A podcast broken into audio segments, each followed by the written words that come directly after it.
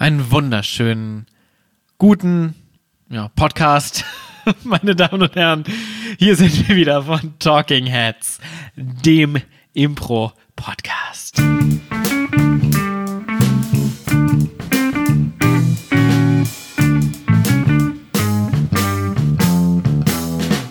Meine Damen und Herren, Sie sind es gewohnt, an meiner Seite sitzt die bezaubernde Claudia Bellendorf. Und ich wurde gerade vorgestellt von dem äußerst charmanten Paul Ziemer. Herzlich willkommen. Schön, dass du da bist, Claudia. Schön, dass du da bist, Paul. Heute widmen wir uns einem, ich würde sagen, mit der wichtigsten Themen, die gerade unser Impro-Stil ähm, ausmacht. Und zwar dem Game of the Scene. Ähm, also quasi das Spiel in der Szene, nicht zu verwechseln mit Games, so wie ähm, ABC-Synchro oder andere Games wie Einwortgeschichte etc., sondern das Game of the Scene, ähm, wie es von ähm, vor allen Dingen amerikanischen Impro-Schulen geprägt wurde. Mhm. Wir wollen ja versuchen, nicht so viele Anglizismen zu verwenden. Wollen wir das? Ja, ich möchte das jedenfalls. Ich weiß nicht, was du willst, Mhm. aber ich möchte das. Aber Game of the Scene ist eins der Worte, die wirklich, wirklich schwer zu übersetzen sind. Manche in Deutschland übersetzen es mit das Spiel im Spiel. Ich finde aber, das hört sich sehr untergeordnet an, so wie etwas, was man vielleicht ab und zu mal machen könnte, wenn es sich anbietet. Außerdem Und- verstehe ich gar nicht, was das Spiel sein soll. Also das Spiel, in wessen Spiel du bist. Ich glaube, dass in dem Fall Spiel synonym für Szene ist. Hm. Hoffe ich. Ja, also sozusagen, du spielst mit deinem Szenenpartner und während du spielst, entdeckst du ein Spiel in, Im Spiel. Genau. Ja, okay. Aber es hört sich nicht an wie das übergeordnete, wichtige, grundlegende Impro-Prinzip, fundamentale, vielleicht sogar das wichtigste Impro-Prinzip, was es überhaupt gibt. Ja, ich glaube, es gibt, ähm, wenn du die Impro-Welt unterteilen möchtest, kannst du sie, glaube ich, wirklich in zwei In gut Prin- und schlecht. richtig, kannst du sie in zwei in ähm, in zwei grundsätzliche Prinzipien unterteilen. Das eine ist Game of the Scene und das andere ist Narration, würde ich sagen. Narration ist vor allen Dingen das, was durch Keith Johnstone ähm, vermittelt wird, ne? dieses What comes next, was kommt als nächstes, was passiert jetzt, was passiert jetzt. Veränderung A spielt mit B, A verändert B und B verändert A. Das heißt, es passiert etwas, eine Art der Progression in der Szene und ähm, Beziehungsszenen, klassisch. Ähm, und die andere, das andere Prinzip ist Game of the Scene, wo es eben nicht nach vorne geht, sondern mehr ein Bohrer-Effekt in der Szene äh, stattfindet. Und ich glaube, das sind so die beiden großen Mechanismen, die du in Impro-Szenen wiederfinden kannst. Wer kennt ihn nicht, den Bohrer-Effekt? Ja, der klassische Bohrer-Effekt. Ja, ich glaube, Narration äh, lässt sich zusammenfassen als A, B, C. Also A verändert B, daraus resultiert C. Und Okay, du hast quasi meinen Vergleich äh, benutzt, nur dass du noch C dazugefügt hast. Sehe ich das richtig? Stopp und in Game Impro. Stopp, Paul. Stopp. Ich rede jetzt. Ja, richtig. Und in Game-basierten Impro folgt auf A verändert B, A verändert B, A verändert B, A verändert B. Vielleicht noch mehr. Das heißt, ähm, die Veränderung ist eine Steigerung unter Umständen, aber es folgt nicht unbedingt etwas Neues. Ich hätte vielleicht eher gesagt, auf A folgt ein sehr großes A. Darauf folgt wieder ein A, was noch größer ist. Und darauf folgt noch ein Was großes ist A. mit dem Z? ja, das kommt nie. Deshalb, Und was mit den Umlauten? ja, das ist tatsächlich das Problem. Denn man sagt ja auch immer, Leute mit Anfangsbuchstaben im Nachnamen, die mit A beginnen, sind erfolgreicher als die mit Z. Äh, ich bin ja ein Ziemer. Ach, Ähm, deshalb. Deshalb, ja. Ich bin Frau eine Behlendorf, ja. Mhm. Jetzt habe ich endlich eine objektive Erklärung, warum ich dich in allen Belangen dieses Lebens überhole. Ja. Deshalb muss ich, um meinem Ego irgendwie so ein bisschen äh, Raum noch zu lassen, hier sehr viel reden in diesem Podcast und ich leider ab und zu mal übertönen und überstimmen. Es ist einfach nur mein, mein kleines Ego. Psst, Z. Kleines Z. ja. Setzen Z. Aber bevor wir weitersprechen, das war jetzt alles sehr abstrakt Ja. und ähm, wir haben den Unterschied betont. Aber was ist denn dieses verdammte Game of the Scene? Ja. Äh, Game of the Scene wurde prinzipiell zum ersten Mal wirklich als Game of the Scene definiert vom, wir haben es schon mehrmals erwähnt in diesem Podcast, UCB Theater.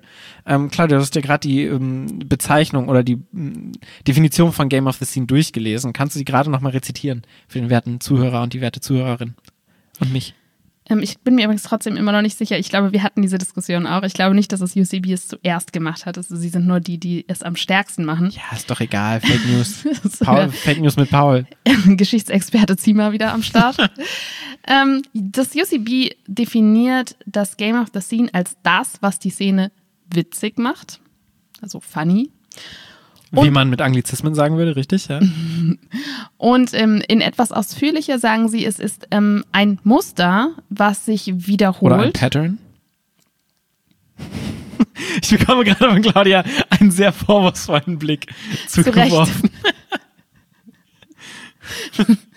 ich bin auch gerade nicht sicher, ob es ein Blick ist von Paul. Nein, das schneiden wir auf jeden Fall aus dem Podcast raus. Lass uns nochmal von vorne anfangen, Blick. Nee, ich würde sagen, wir lassen das drin und zur Strafe musst du das jedes Mal vom Einschlafen anhören. Ein Muster, das sich wiederholt in der Szene und ähm, aus dem sich Comedy ergibt. Ja, genau. Und das ist, glaube ich, das große, der große Unterschied auch, den wir ja schon mehrmals angesprochen haben. Es wird keine Geschichte erzählt oder es wird keine Geschichte angestrebt, sondern wirklich Comedy im ganz großen Kern besteht Game of the Scene aus Comedy-Szenen. Genau. Natürlich schließt sich das, das ist super wichtig. Es schließt sich Klar. eben überhaupt nicht aus, dass daneben auch noch eine Geschichte stattfindet oder darüber oder darunter oder dabei. Ähm, das ist tatsächlich unser Hauptprinzip. Das heißt, wir versuchen auch Geschichten zu erzählen oder wir erzählen auch oft Geschichten, aber wir haben eben nebenbei eigentlich immer ein Game of the Scene am Laufen. Wir genau. haben immer was am Laufen. Und das Game kann aus verschiedenen mm, aus verschiedenen Quellen kommen. Wir haben ja in einer der vorherigen Folgen schon über Prämissen gesprochen, was so eine ganz klassische Basis für ein Game ist. Also etwas Ungewöhnliches, was dann zu dem, das Lust, äh, zu dem Lustigen in der Szene führt. Ähm, das ist eine Möglichkeit, das Game zu generieren. Die zweite Möglichkeit ist auch einfach, du findest, während du eine Szene spielst, irgendetwas Lustiges in der Szene. Ein Beispiel. Ähm, Marius und ich haben jetzt ähm, vor ein paar Wochen slash Monaten eine Szene gespielt. Damals, als wir noch zusammen. Ich glaube, ja. es war wirklich die letzte Probe, die wir hatten. Wahrscheinlich. Ja, die letzte normale Probe. Ähm, ja, ich wollte es jetzt nicht sagen, weil ich nicht immer Corona-Referenzen hier reinhauen okay. will in diesem Podcast. Aber sonst hört es sich so an wie, es war diese herausragende Szene, die ich vor Monaten gespielt habe und auf, an die ich mich immer noch erinnern kann. Ja, aber es ist auch schon so ein bisschen so. Ähm. ist vielleicht auch nochmal so ein Ding, ne? über eigene Impro-Szenen sprechen und wie geil sie sind. Naja, gut, ist ein anderer Podcast. Ähm, und äh, Maris und ich waren am, äh, haben eine Tätigkeit bekommen von euch und zwar fegen. Das heißt, wir haben gefegt. Und wir wussten nicht, was wir fegen, wir wussten nicht, wo wir fegen. Äh, und ich glaube, Maris hat etwas anderes gedacht als ich. Und Maris hat sofort von, oh, ist ganz schön glatt hier gesprochen oder so. Und ich war bei auf einem Marmorboden, so in so einem Park. Und ich habe gesagt, ja, dieser Park hier ist schön gefegt. Und Maris war, oh, ist ganz schön glatt hier. Das waren so unsere beiden direkten Assoziationen, weil wir unterschiedliche Bilder im Kopf hatten. Mhm. Und dadurch hat sich schon eine ungewöhnliche Situation ergeben, nämlich was ist glatt in einem Park? Und es ist nicht super weird oder komisch, liebe Claudia, ähm, wenn etwas in einem äh, Park glatt ist. So. Ähm, das war der erste Lacheffekt. Das Publikum hat gelacht. Das heißt, Marius und ich haben gedacht, okay, irgendwas ist hier, was lustig ist. Mhm. Und dann haben wir aus dieser, ähm, aus diesem Element dann ein Game gesteigert, in dem wir überlegt haben, wenn das wahr ist, was ist dann noch wahr? Also wenn es wahr ist, dass es im Park glatt ist, dann ist es auch wahr, dass Leute, die durch den Park laufen, so einfach hinfallen.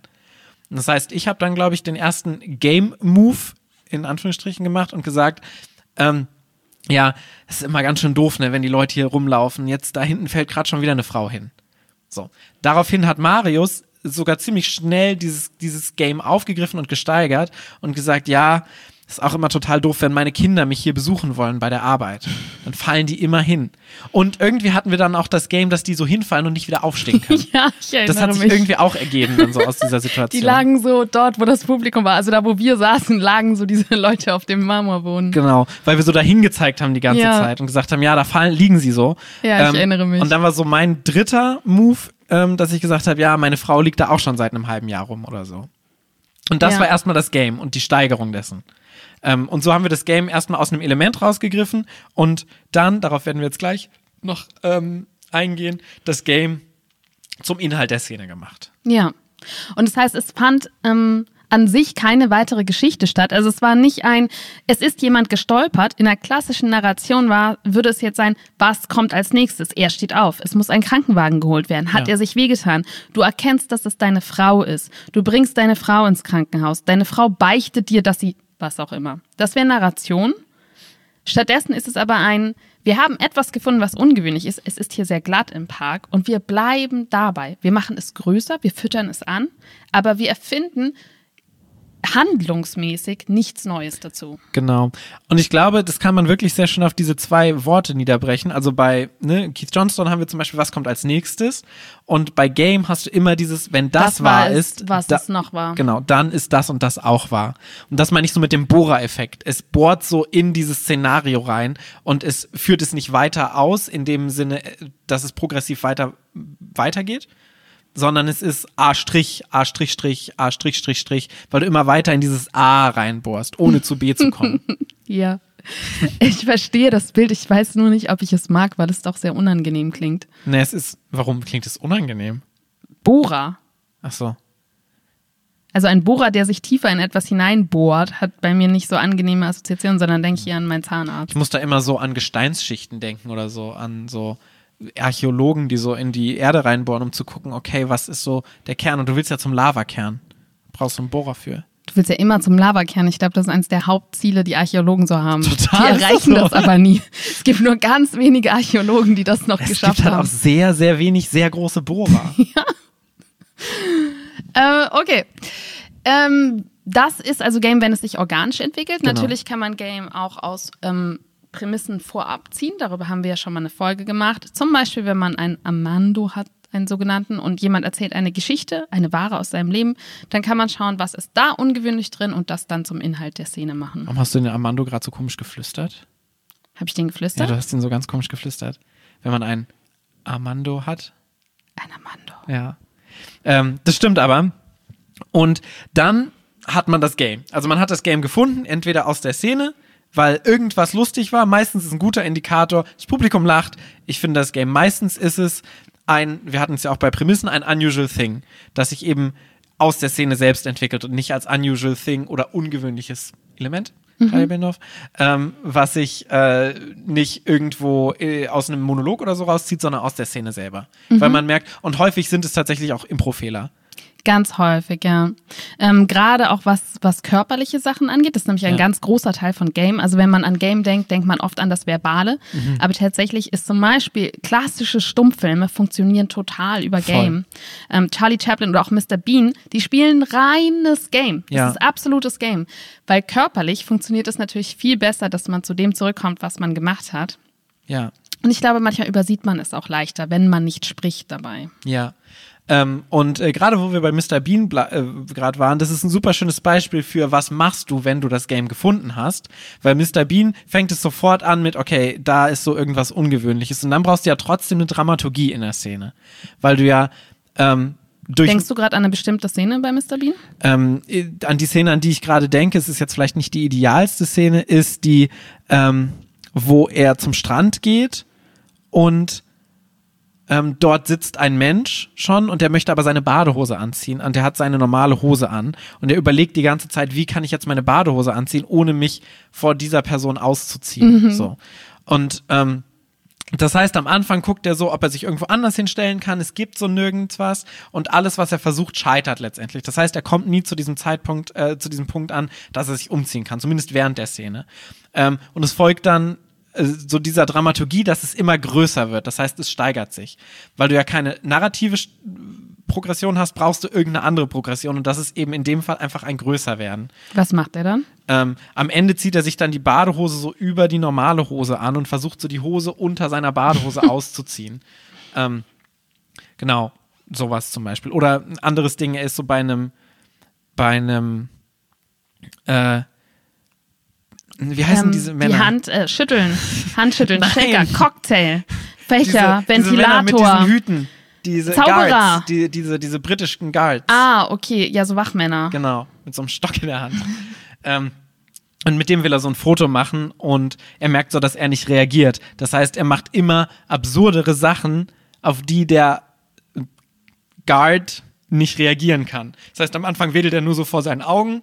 Deswegen hast du gewedelt gerade. Ja. Ich habe mich schon gefragt, warum du eine wedelnde Handbewegung machst, wenn du die Wachmänner vom Buckingham Palace beschreiben Ja. möchtest.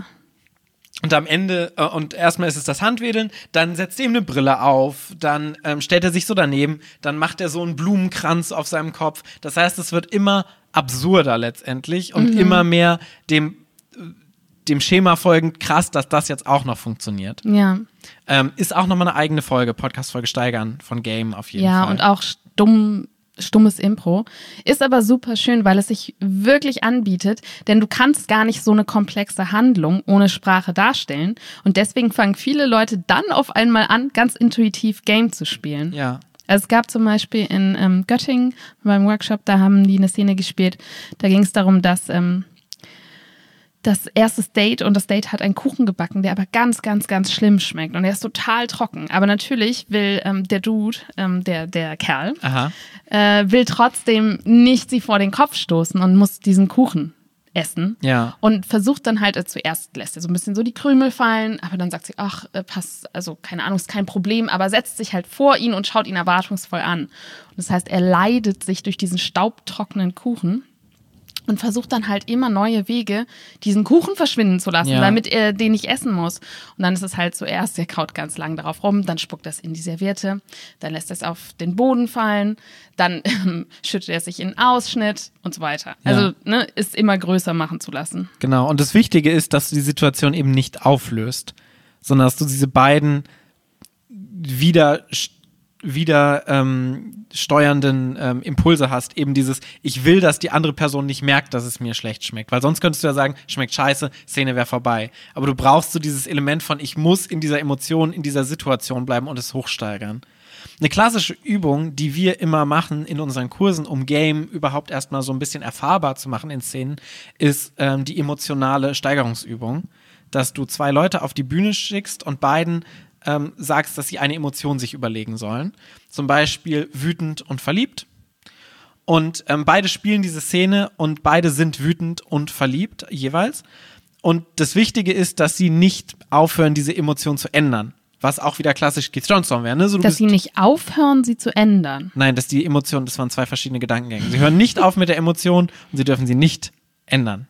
Ist das nicht dasselbe?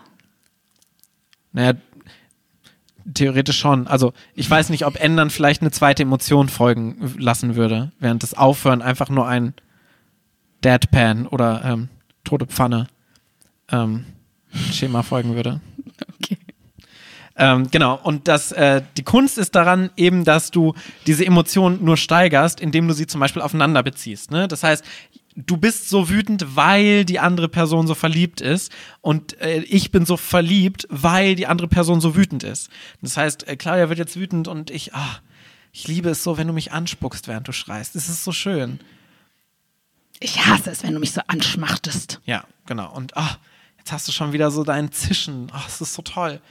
Und äh, das befeuert sich halt gegenseitig. Je wütender die eine Person wird, desto verliebter wird man selbst. Und je verliebter man selbst wird, desto wütender wird die andere Person. Und das ist eine super gute Übung, um so Game erfahrbarer zu machen, weil dadurch, dass es sich gegenseitig bedingt, kannst du nicht anders, als es zu steigern und es immer größer zu machen, weil du dich gegenseitig hochschaukelst. Ja. Jetzt haben wir schon ähm, zwei Arten, sag ich mal, oder, oder Erscheinungsformen von Game genannt. Das eine ist ein emotionales Game, also eine Dynamik, die einfach emotional, ähm, zwei Personen, die emotional aufeinander reagieren, was eine klassische Erscheinungsform ist von Game. Das andere, was wir genannt haben, war ähm, körperliches Spiel, also Stummfilm. Oder Physical Comedy. Physical Comedy. Und was Du wolltest es jetzt nicht sagen. Ich wollte es wolltest nicht jetzt sagen, aber, aber es, äh, es ist tatsächlich sonst auch nicht wirklich übersetzbar. Physical Comedy. Ähm, was sind denn noch Erscheinungsformen? Mm, Gute Frage. Äh, Ich habe gerade so ein bisschen auf unsere Soundbars geguckt und ich muss sagen, ich habe deutlich mehr gesprochen als du. Vielleicht magst du darüber sprechen. Okay. ähm, ich glaube, dass äh, etwas, was, was häufig auftaucht, und damit meine ich jetzt nicht, dass man das ähm, als Prämisse hat, sondern dass es sich organisch entwickelt, ist ähm, Analogien. Das heißt, man macht eine Sache, im Kopf der Zuschauer findet aber eine andere statt. Hast du eine Analogie dafür? Also zum Beispiel, wir haben ein, ähm, wir haben ein Wikingerlager. Und ähm, der Wikinger steht in einer langen Schlange und er hat einen Schädel in der Hand. Wo, dann denken wir, gut, äh, klassisches Wikingerdorf, wahrscheinlich geht es jetzt irgendwie um Kampf, aber er möchte eigentlich diesen Schädel zurückbringen. Bei jemand anders, der Schädel sammelt. Und dann ähm, muss man gucken, ob der Schädel vielleicht ausgedellt ist oder ob dieser Schädel von diesem, ähm, von diesem Stamm kommt oder ob er vielleicht von jemand anders kommt. Das heißt, wir haben eine Analogie zu einem Pfandsystem. Genau. Also das heißt, der Schädel ist sozusagen gleichgesetzt mit der PET-Flasche. Genau. Ja. Ähm, ist ein Schema, das äh, total häufig angewendet wird, zum Beispiel auch in Pixar-Filmen, ganz klassisch. So dieses, wir übertragen unsere Welt auf eine andere Welt und deshalb sind Pixar-Filme auch so toll und auch super viel Comedy ist in Pixar-Filmen, weil die eben diese Welt total ausschöpfen und gucken, wenn das wahr ist, was ist da noch wahr? Ja. Wenn Spielzeuge leben, was ist da noch wahr? Dann gibt es mehrere Versionen von einem Spielzeug, das heißt Identitätsprobleme etc. Ja. Und ähm, das ist etwas, was sich eben oft organisch entwickelt auch. Ähm, das heißt, wir sind in einer bestimmten Welt, wir spielen die aus und dann merken wir, hm, es gibt irgendetwas, was uns erinnert an einen Kontext, der nicht der reale Kontext dieser Szene ist. Ja. Und das ist ein wunderschönes Game, solange es die anderen verstehen, was man dann auch steigern Ja. kann. In der Prämissenfolge hatten wir auch über die Flipper-Szene gesprochen, was auch eine klassische Analogieszene ist. Was wäre, wenn ähm, der Bumper in einem Flipper ein Türsteher wäre? Auch klassische Analogie. Ja. Und sobald man das gefunden hat, ist es halt sehr leicht, den Rest der Szene zu spielen, Ja. solange einem noch andere ähm, Varianten einfallen dessen, was es bedeutet, dass wir gerade über etwas anderes nachdenken, als wir tatsächlich spielen. Ja, das Schöne an Game ist nämlich in jeglicher Form, dass sie dir einen Rahmen gibt in der Szene. Das heißt, du hast einen Fahrplan auch wieder, wie du langgehen kannst. Du hast ein Element, was du steigern kannst, oder du weißt, okay, wir sind im Wikinger, äh, im Wikinger-Mapping, in der Wikinger-Analogie. Ähm, was machen Wikinger alles noch, was theoretisch auf Pfand übertragbar sein könnte? Zum Beispiel. Ähm, ein anderer Bereich, wo Game sehr, sehr praktisch ist und wo ich sagen würde, du bist der absolute Experte darin. Ich kenne, glaube ich, niemand, der das besser macht als du. Reden, Auch. viel reden. sind Figuren, die ein eigenes Game Ah ja, haben. Und ich glaube wirklich, dass ähm, du bist der Meister dieses Faches. Jetzt bin ich ein bisschen verlegen, um ehrlich zu sein. Mir ist auch aufgefallen, ich habe uns ein paar Folgen von uns angehört. Du lobst mich sehr viel und ich lob dich eigentlich nie. Ich bin so ein bisschen das Arschloch bei uns beiden, um ehrlich zu sein. Du bist ein ganz tolles Arschloch. Hör auf, das macht es ganz schlimm. Ähm, ja, weil letztendlich ist Game, und das muss man vielleicht auch sagen, Game muss auch nicht unbedingt immer gesteigert werden, zwangsläufig, sondern Game ist auch ein einfach wiederkehrendes Muster. Und ich finde, das ist ein total einfaches Mittel, um zum Beispiel Figuren ähm, einem Wiedererkennungswert zu geben und sie vor allen Dingen für das Publikum mh, erinnerungswürdig zu machen. Weil wir als Publikum, wenn wir etwas äh, schauen, haben wir selten das, oh, und dann hat sich das so verändert und du hast gar nicht so eine Komplexität, die du dir, äh, an die du dich erinnern kannst, sondern meistens ist es so, hey, kannst du dich an den Gurkentyp erinnern? Ja, der Gurkentyp war super lustig, der immer mit seinen Gurken. Oh, wie hieß dieser eine Typ, den du. Ähm, Günni Hartmann meinst du? Günni Hartmann, ja. Der mir heute immer noch nach, Ja, nachgehangen. Ich glaube, das ist so eins der ersten Games, was wir so gespielt haben, um ehrlich zu sein.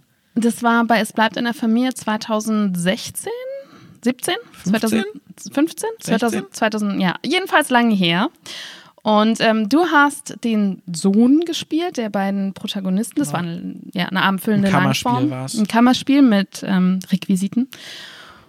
Und du hast eben Günni Hartmann gespielt. Ich weiß gar nicht mehr, was an dem so besonders war, aber jedenfalls gibt es tatsächlich heute noch Menschen, die zu Paul kamen und sagen, ah, du hast Günni Hartmann gespielt. Ja, ich glaube, es ist auch einmal der Name. Und ich glaube, ich habe den Namen tatsächlich sehr häufig verwendet. Ähm, und es war auch dieses Sonnenbrüllen. Ich hatte einmal so ein Sonnenbrüllen-Game.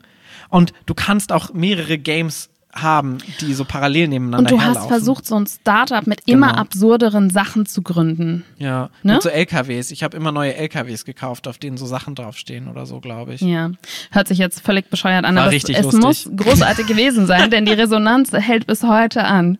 Aber da, das war zum Beispiel ein Beispiel dafür, dass du eben, du hast dein eigenes Game organisch gefunden und hast es über anderthalb Stunden lang durchgehalten, für dich selbst gesteigert. Und das Schöne ist dabei, man ist nicht abhängig davon, dass jemand anders es versteht versteht, einen füttert oder sonst irgendwas tut. Ja. Du kannst nämlich auch mehrere Games parallel haben. Du kannst für dich selber ein Game finden und sagen, so das ist einfach das Muster, was ich immer durchziehe. Und immer wenn jemand es gibt auch äh, klassische Spiele, die darauf aufbauen. Ne? Ähm, immer wenn das passiert, musst du das machen. Ist ein klassisches Game. Mhm. So immer wenn jemand niest, fängst du an, kurz einen Purzelbaum zu schlagen oder so. Das kannst du für dich selbst einfach definieren. So immer wenn das passiert, mache ich das. Ähm, und dann kann es in der Szene auch noch ein Game geben. Das heißt, du kannst mehrere Games übereinander ähm, schachteln letztendlich. Ja. Andere Erscheinungsformen von Game sind nur möglich im Ensemble. Das heißt, wenn die anderen auch deine Sprache sprechen und es verstehen. Zum Beispiel ein ganz klassisches ist Fish out of water. Das heißt, ähm, jemand ist außerhalb seiner gewohnten Welt, seines gewohnten Kontexts und ähm, ist dort quasi Fehler am Platze. Also wir hatten zum Beispiel eine Szene mit zwei Chirurgen und Charlie kam rein und war ein Pinguin. Aber er war auch unser Chirurgenkollege. Ja. Und ähm, ein Pinguin zu sein als Chirurg bei einer Herz-OP birgt eben gewisse Probleme. Fängt schon an damit, wie man den Skalpell hält und hat sehr, sehr viel komödiantisches Potenzial. Ja. Funktioniert aber nicht, wenn wir nicht verstehen, dass wir weiterhin normale äh, Chirurgen sein sollten oder Chirurginnen. Genau. Ähm, wie gesagt, das Game ähm, zieht sich dann so durch die Szene durch. Das heißt, du kannst es entweder steigern, was wir ja schon gerade gesagt haben, oder du ziehst es einfach immer konstant durch. Das Wichtige bei Game ist nur, dass es wiederkommt. Das heißt, ein ein Element an sich ist noch kein Game. Es ist höchstens eine Prämisse. Mhm. Aber es ist nie das Game, sondern das Game definiert sich eigentlich immer erst nach dem zweiten oder dem dritten Mal. Beziehungsweise nicht defini definiert, sondern setzt sich fest als solches. Mhm. Du kannst nur Game Moves machen, wenn sie verloren gehen, dann ist es so. so ja. Dann ist es kein Game. Ähm, das Schöne bei Game ist, du kannst es eben auch mal, hm, man sagt, droppen. Das heißt, du kannst das Game auch mal pausieren pausieren, verlassen, um es dann wieder aufzugreifen. Weil das Schöne an Mustern ist, es gibt dem Publikum etwas zum Langhangeln. Und wenn du so ein Muster hast, dann hat das Publikum irgendwann auch eine Erwartungshaltung an das Muster. Und das kann man dann, diese Erwartungshaltung kann man auch total schön brechen, um sie dann in einem unerwarteten Moment wieder reinzuholen, mit einer größeren Steigerung zum Beispiel. Mhm. Äh, was immer ein total befriedigendes ähm, befriedigendes Element ist. Also bei der Szene von Maris und mir, ähm, diese Putzszene. Grandiose Szene. Fantastische Szene. Es tut mir leid, es ist einfach die erste Szene, die mir gerade noch Nein, ich fand ist. sie tatsächlich sehr witzig. Also jetzt, äh, wo ich mich wieder daran erinnert habe, ich musste wirklich sehr, sehr lachen bei dieser Szene. Ja, ich fühle mich so ein bisschen schlecht, weil ich immer von Szenen von mir erzähle. Jetzt erzähl, was du sagen möchtest. Und du erzählst auch immer von Szenen mit mir. mit mir. Ich muss mir mal, Zufall? Ja, ich muss mir mal ein paar mehr Claudia-Szenen merken. Ich kann mir einfach Szenen so schlecht ich merken. Ich weiß, was möchtest du sagen? Ähm, dann haben wir eine Zeit lang über ähm, unsere Beziehung gesprochen. Das heißt, Marius und ich haben, ich habe gesagt, ja, meine Frau liegt da auch seit einem halben Jahr. Und dann hat Marius gefragt, ach ja, wie läuft's denn in der Beziehung, bla bla bla. Ja, ach gut, wie ist denn bei dir? Ja, ach, die Arbeit und so. Und dann haben wir komplett dieses da hinten liegen Menschen ähm, pausiert und haben über eine emotionale Connection, äh, Verbindung von uns beiden gesprochen. Und dann irgendwann hat, habe ich dann gefragt, ja, was machst du heute noch? Ja, ich wollte heute ins Kino gehen mit meiner Frau. Was machst du heute noch, Paul? Ja, ach, ähm, ich guck mal, ob ich bei meiner Frau nachher nochmal vorbeischaue. Die muss auch mal wieder sauber gemacht werden oder was weiß ich. So, weil sie da ja hinten liegt. Und das ist ja. wieder eine Rückbesinnung auf das Game. Das Publikum weiß, es ist noch da. Und das ist meistens ein schöner äh, Schlussmoment für eine Szene, wenn du das Game dann wieder aufgreifst. Ja. So wie in dem Fall, hey, ihr erinnert euch, da hinten liegen Menschen. Und ich habe eine Beziehung mit einer Frau, die seit einem halben Jahr da hingefallen ist und nicht mehr aufstehen kann. Ja. Das heißt, es macht dir das Leben als Impro-Spieler einfach leichter, ja. wenn du gamebasierte Szenen spielst. Guter Schlusspunkt. Ja, absolut. ähm, was man natürlich gemerkt hat, ne, es gibt so viel, worüber man da sprechen kann. Wie steigert man, welche Möglichkeiten des Steigerns gibt es? Über die ganzen ähm, Konstellationen, die du gerade gesprochen hast, Fish out of water oder Fisch außerhalb des Wassers, wie ich es gerne nenne, ähm, sind natürlich auch alles Sachen, über die man an sich schon 20 Minuten sprechen kann. So. Machen wir noch, Paul. Ähm, was ich gerade noch mal so gern als Empfehlung da lassen würde, wenn jemand noch mal sich mehr mit Game befassen würde, schaut euch einfach wirklich mal Sketche an im Internet auf YouTube. So diese klassischen Saturday Night Live Sketche oder vor allen Dingen Key und Peel machen so perfektes Game. Also die exerzieren Game so gut durch. Ähm, zum Beispiel einen, den ich immer total gerne anführe, ist der ähm, Head Game Sketch von Key und Peel. der ein visueller visuelles Game ist. Auch nur ein Game, was sehr schön durchexerziert wird, wo die Prämisse ist, dass ähm, die Kappen, die Leute immer tragen, inzwischen ja auch die Preisschilder noch dran lassen, weil das cool ist. Da gab es mal so eine Phase vor ein paar Jahren. Ja, ich glaube, das ist schon länger wieder vorbei. Ja. Aber die gab es mal absurderweise, ja. Genau, die haben die als Prämisse genommen und haben dann überlegt, wie kann ich dieses Game, dieser Prämisse, nämlich die Produktion wird zurückgefahren oder es ist immer cooler, je weiter im Produktionsprozess die Kappe zurück ist, äh, wie man das steigern kann. Und was sie gemacht haben, ist super einfach, wenn man mal drüber nachdenkt, nämlich sie sind Schritt für Schritt zurückgegangen. Und das Schöne ist, wenn man pausiert diesen Zum Sketch. Beispiel? Ähm, ja, Moment, wenn man pausiert diesen Sketch, kann man theoretisch schon überlegen für sich, was wäre der nächste Schritt. Der nächste Schritt. Der nächste Schritt ist zum Beispiel, der andere hat dann die Plastiktüte noch drum, die Einkaufstüte um die Kappe. Ähm, der andere hat dann eine Vitrine auf dem Kopf, in dem diese Kappe drin ist. Das heißt, dieses Plastiktüte ist dann nochmal gesteigert. Und der letzte Beat ist dann, Claudia Behnhoff? dass die Frau, die die Kappe produziert, mitsamt der Nähmaschine in ihrem Nähatelier auf dem Kopf des Protagonisten thront. Genau. Ähm, klingt erstmal relativ simpel und das ist, wenn man Game runterbricht, manchmal auch einfach so, nämlich relativ strukturell aufgebaut, aber in der Ausführung ist es einfach total lustig, weil es auch nicht erwartbar ist, weil das der letzte Beat mit der Frau einfach auch ein sehr absurder Sketch ist, äh, absurder, äh, absurdes Moment. Ja. Wir sind beide sehr, sehr begeisterte Game-Spieler. Ja.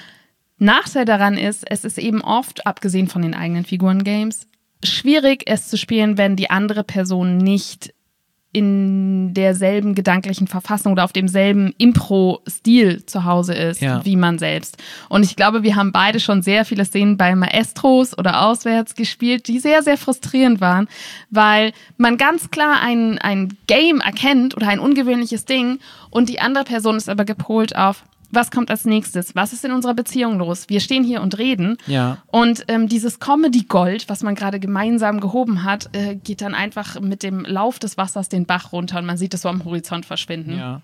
Das Einzige, was da funktioniert, ist halt wirklich einfach das Game für sich selber zu finden und für sich selber zu spielen, wo man nicht auf die andere Person angewiesen ist. Ja. Im Gegensatz ist es natürlich, das hatten wir auch bei Prämissen schon, ein total schönes Element, wenn du mit Leuten spielst, die Games spielen, weil du sofort die gleiche Ebene hast und sofort weißt, okay, darum geht's, darum geht's, darum geht's, das machen wir jetzt. Ja, Das heißt, du hast sofort das Vok- Vokabular, an dem du dich langhangeln kannst. was sich sehr, sehr befriedigend anfühlt. Ja. Total. Wunderbar. Claudia, Das war, glaube ich, ein Überblick über Game. was äh, war dein Impro-Moment der Woche? Der Impro-Moment der Woche. Ich hatte einen Workshop bei ähm, Joe Bill, eine Koryphäe des Impro-Theaters. Seit über 40 Jahren spielt er, glaube ich, Impro. Und ähm, dieser Workshop hat meine Zeit sehr verschwendet. Es äh, hört sich noch zu negativ an, um ein Impro-Moment zu sein. Aber gut, wir können ja auch negative Impro-Momente haben. Ja, die Sache war, dass ähm, Joe aus irgendeinem Grund diesen Workshop nicht mit einem Amando-Workshop betitelt hat. Das heißt, ein monologbasierte Improform. Sondern es war ein, ich habe dieses Format erfunden in den 90ern und ist das und das und ich dachte, das wäre irgendwas super Innovatives. War dann in diesem Workshop und hat fest, hab festgestellt, dass wir einfach nur äh, wahre Monologe machen, also Amando-Monologe. Was total geil ist, wenn man das nicht kennt, aber ich hätte diesen Workshop niemals gemacht. Vor allen Dingen hatte ich eine Woche vorher einen Amando-Workshop schon wieder und ich spiele Amando seit vielen Jahren. Das heißt, es war für mich ein bisschen, also die Leute waren cool, aber inhaltlich hat mir es nichts gebracht. Aber, jetzt kommt der Impro-Moment, ich habe gemerkt, dass es etwas gibt, was ich überhaupt nicht kann. Und zwar Geschichten aus der Vergangenheit im Präsens erzählen. Und ich bin daran so großartig gescheitert. Und wir waren eine Gruppe von vier Menschen. Alle anderen drei konnten das. Richtig gut. Ich konnte es überhaupt nicht. Aber warum kannst du das nicht? Ich weiß es nicht. Und das Schlimmste war, also das Schlimmste und deswegen im Nachhinein, okay, der Reihe nach. Also erstmal, warum es schlimm war. Als wir zurückkamen, hat er gesagt, ja, super witzig, ich mache das immer mit Businessleuten bei meinen Business-Trainings und die können das so nicht. Und da sieht man halt einfach, wie sehr sie nicht in der Lage sind, im Hier und Jetzt zu leben. Oh, das tut mir Und das leid, ist, Claudia. ähm, das ist wirklich das, was uns als Impro-Spieler ja so qualifiziert. oh nein. Ich saß dann und dachte, gut, zurück in die Wirtschaft. Hast dein aber- Jurastudium nochmal aufge Ja. aufgefrischt direkt. Aber auf der anderen Seite war es einfach, ich hatte sehr viel Spaß beim Scheitern. Und es war einfach schön, ähm, was zu machen, was ich wirklich so gar nicht kann. Und dabei trotzdem ähm, nicht meine gute Laune zu verlieren. Und ich mochte einfach diesen Moment des totalen Scheiterns. Aber ich verstehe immer noch nicht, warum du das nicht hinkriegst. Also was Mach ist denn das, das, mal bitte ganz kurz. Mach mal ganz kurz. Also erzähl mir mal äh, eine deiner Geschichten, die ich hier. Erzähl Eine deiner Geschichten, die du mir schon tausendmal erzählt hast. Ja, ich habe richtig. den Subtext gehört. Erzähl mal deine Geschichte von deinem Modelwettbewerb an deiner Schule. Okay. Ähm, also ich ähm, gehe da so hin zu diesem Modelwettbewerb und das Ding ist, dass ich, ähm, ich treffe mich, also wie machst du das? Genauso also, wie du es gerade machst. Okay. Ähm, und ja, das Problem ist, ich habe jetzt schon einen Moment, wo schon was im Vor Ja, Vorhinein mhm. passiert ist.